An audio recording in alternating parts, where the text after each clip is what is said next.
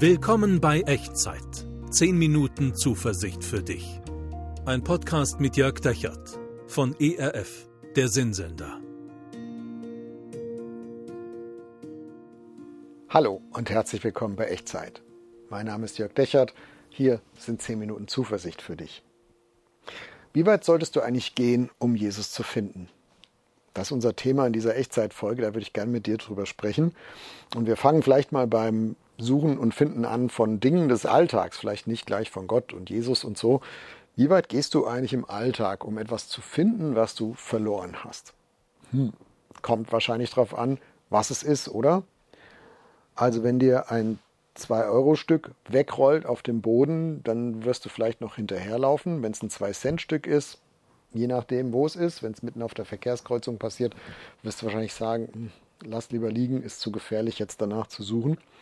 Wenn du dein ganzes Portemonnaie verlierst mit allen Karten drin und du weißt, boah, wenn ich das jetzt nicht finde, dann muss ich alle Karten sperren lassen und Ausweise neu beantragen und so, dann sieht es schon anders aus. Und wenn du einen Menschen verlierst, zum Beispiel ein, ein, kleines Kind, was du in der Hand hast, im Gewühl irgendwie verloren geht, ja, dann wirst du wahrscheinlich Himmel und Erde in Bewegung setzen, um es wiederzufinden. Also es hängt ganz davon ab, ähm, was es dir wert ist, wen oder was du da verloren hast, wie viel Lebensveränderung für dich da auch dran hängt. Logisch, oder?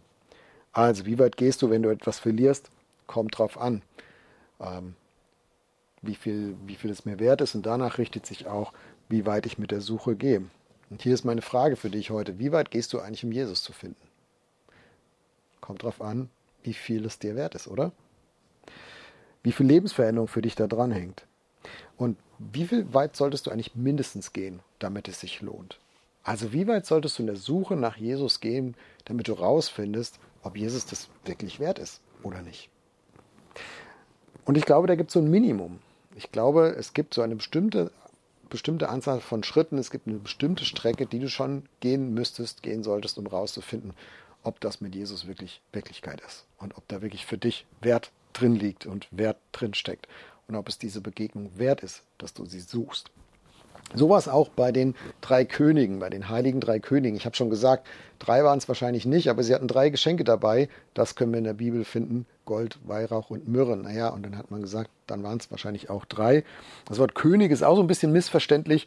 Also auf jeden Fall waren es Würdenträger. In manchen Bibelübersetzungen heißt es auch Magier oder Sterndeuter. Also es waren Menschen, die waren gebildet und es waren Menschen, die hatten eine gewisse Würde und sie hatten anscheinend auch Zeit, denn über viele, viele Wochen sind sie aus dem Osten, genauer sagt das die Bibel nicht, also wir könnten uns mal vorstellen, so Richtung Irak, Iran, so die, die Ecke vielleicht, über viele Wochen ziehen sie ähm, Richtung Jerusalem, weil sie einen Stern sehen und weil sie in ihrer Sterndeuterei auf die Idee gekommen sind, hm, dieser Stern bedeutet, dass äh, im Volk der Juden ein neuer König geboren ist und wir wollen ihm begegnen. Wir wollen ihn suchen und wir wollen ihn finden. Und dann kommen sie nach Jerusalem, die Stadt, wo der amtierende König residiert, Herodes, und sie fragen so ein bisschen rum, habt ihr was gehört? Wir haben da so einen Stern gesehen, was ist los? Gibt es hier einen neuen König? Naja, und das bekommt der alte König zu Ohren und der versucht, die drei Weisen aus dem Morgenland für seine Zwecke einzuspannen und ruft sie an seinen Hof. Also, wir lesen das im Matthäus-Evangelium, zweites Kapitel, ab Vers 7. Ich lese es dir vor. Da rief Herodes die Weisen heimlich zu sich und erkundete genau von ihnen, wann der Stern erschienen wäre. Und er schickte sie nach Bethlehem und sprach, zieht hin und forscht fleißig nach dem Kindlein. Und wenn ihr es findet, so sagt's mir, dass auch ich komme und es anbete. Als die Weisen nun den König gehört hatten, zogen sie hin. Und siehe, der Stern, den sie hatten aufgehen sehen, ging vor ihnen her, bis er über dem Ort stand, wo das Kindlein war. Das ist schon lustig. Die Weisen bekommen Wegweisung von einem König mit mehr als fadenscheinigen Motiven. Aber trotzdem liegt in dieser Wegweisung ein Weg für sie. Und den gehen sie auch. Und sie versuchen nicht, es selbst besser zu wissen und mit Herodes zu diskutieren und seine Motive zu klären und bis ins Innerste zu erforschen. Und ich glaube, so ist es auch, wenn du Jesus finden willst. Du wirst dabei andere Menschen brauchen, in aller Regel. Du wirst andere Menschen brauchen, deren Motive du vielleicht nicht richtig einschätzen kannst, die vielleicht auch ein bisschen schräg sind, so wie wir Menschen halt alle so sind. Aber ich glaube, in ihrer Wegweisung liegt immer auch ein Stück Weg für dich und den solltest du ausprobieren. so wie das die Weisen aus dem Morgenland auch getan haben. Bei all der Schrägheit und Verschlagenheit sogar von Herodes liegt in seiner Wegweisung ein Stück Weg für sie. Und Gott benutzt diese Wegweisung von Herodes, um sie näher zu Jesus zu bringen. Also die Weisen bekommen Wegweisung und dann heißt es, der Stern ging vor ihnen her. Also das, was sie überhaupt erst auf die Suche hat gehen lassen, dass sie diesen Stern gesehen haben, das bleibt bei ihnen. Das geht mit ihnen. Sie geraten nicht off mission, also sie driften nicht einfach weg und folgen irgendwas ganz anderem. Nein, sie bleiben diesem, sie folgen diesem Stern und sie bleiben ihrem Impuls, ihrer ersten Frage bleiben sie treu. Der Stern alleine war nicht genug, um sie bis ganz zu Jesus zu bringen, aber ohne den Stern würde es überhaupt nicht gehen. Ohne den Stern kommen sie nicht ans Ziel. Und so ist das auch, wenn du Jesus finden willst, wenn du Jesus suchen willst. Du ziehst los mit einer ersten Ahnung, die keine Gewissheit ist, noch nicht. Aber du wirst auch Momente haben, wo dir diese Ahnung alleine nicht weiterhilft, sondern wo du etwas mehr brauchst, wo du andere Menschen brauchst, wo du Wegweisung brauchst. Und trotzdem lass diese Ahnung nicht los. Wenn du diese Sehnsucht in dir spürst, diese Frage, es wäre doch möglich, dass es Jesus wirklich gibt und dass ich ihm begegnen kann, dann lass diese Frage nicht los.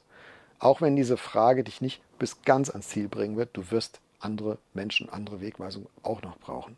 So wie bei den drei Königen auch. Und das, dann heißt es, der, der Stern ging ihnen voraus bis zu dem Ort, wo das Kindlein war, also bis zum Stall von Bethlehem. Die drei Könige gehen ihren Weg also weiter und weiter und weiter dem Stern hinterher, der Wegweisung von Herodes folgend, und zwar so weit, so lange, bis sie selbst Jesus mit eigenen Augen sehen können. Also bis sie zum eigenen Erleben kommen. Sie geben sich mit dem Stern nicht zufrieden und sie geben sich auch mit der Wegweisung von Herodes nicht zufrieden. Sie geben sich nicht mit dem zufrieden, was sie in sich ahnen und fühlen und spüren, und sie geben sich auch nicht mit dem zufrieden, was andere Menschen ihnen gesagt haben. Das hilft ihnen alles, um, um auf, äh, auf Kurs zu bleiben und äh, am Ende auch anzukommen. Aber sie gehen so weit, bis sie es selber erleben, bis sie selber Jesus begegnen. Und das wünsche ich dir auch. Dass du deiner Ahnung so weit folgst, bis du Jesus wirklich begegnest. Und dass du der Wegweisung anderer Menschen folgst, so weit, bis du Jesus begegnest. Also, wie weit bist du bereit zu gehen, um Jesus zu finden, ich wünsche dir, dass deine Antwort ist, hey, so weit wie nötig. So weit, bis ich Jesus tatsächlich persönlich begegnet bin. Sei nicht zu stolz, andere einzubinden, die vielleicht mehr wissen könnten als du. Probiere Wege aus, die in ihrer Wegweisung liegen und gib dich nicht zufrieden, bis du Jesus persönlich begegnest. Ich würde gern für dich beten, dass es klappt und dass du diesen Durchhaltewillen an den Tag legst, dass du dranbleibst an dem, was dich da vorwärts zieht, an deiner Sehnsucht und dass du dich einlässt auf die Wegweisung anderer Menschen und dass du dranbleibst und den Schritt für Schritt vorwärts gehst, bis du Jesus tatsächlich persönlich begegnen kannst, erleben kannst. Darf ich für dich beten? Wir beten. Danke, Jesus, für das, was du in mein Herz reingelegt hast, an Sehnsucht nach dir. Ich hab, weiß ganz viel nicht, aber da ist diese Ahnung, dass es dich wirklich geben könnte. Und ich würde das gerne rausfinden. Und da sind Menschen, die mir so viele verschiedene Sachen über dich sagen. Und manchmal weiß ich gar nicht, was da jetzt stimmt und nicht stimmt. Ich bitte dich, dass du mir hilfst, konkrete Schritte zu gehen und mich auf Wegweisung einzulassen. Und ich will dir vertrauen, Gott, dass du meine Schritte lenkst. Und dass du mir Mut gibst, das auszuprobieren, was in dieser Wegweisung drin liegt. Und ich will dir vertrauen, dass du dich von mir finden lässt, Jesus. Amen. Schreib mir gerne, wie weit du so auf dieser Reise unterwegs bist. Welche Wegweisung dich gerade vielleicht so beschäftigt, womit du dich gerade rumschlägst. Schreib mir, was so deine Ahnung ist, deine Sehnsucht, deine Hoffnung, um Jesus zu suchen und zu finden. Wenn du willst, unten in die Kommentare und wenn dir das ein bisschen zu persönlich ist, schreib mir gerne eine E-Mail an echtzeit.erf.de. Ich würde mich freuen, von dir zu hören und will dir nochmal so diese drei Takeaways, diese drei Dinge hier aus der Echtzeitfolge mitgeben auf deine weitere Suche, auf deinen weiteren Weg. Sei nicht zu stolz, andere einzubinden, die mehr wissen könnten als du. Probiere Wege aus, die in ihrer Wegweisung drin liegen und gib dich nicht zufrieden, bis du Jesus persönlich begegnest. Und in all dem möge Gott dich segnen. Der Herr segne dich und behüte dich. Der Herr lasse sein Angesicht leuchten über dir und sei dir gnädig. Der Herr erhebe sein Angesicht auf dich und schenke und bewahre dir seinen Frieden. Amen. Das war Echtzeit. Zehn Minuten Zuversicht für dich. Ein Podcast mit Jörg Dechert von ERF, der Sinnsender.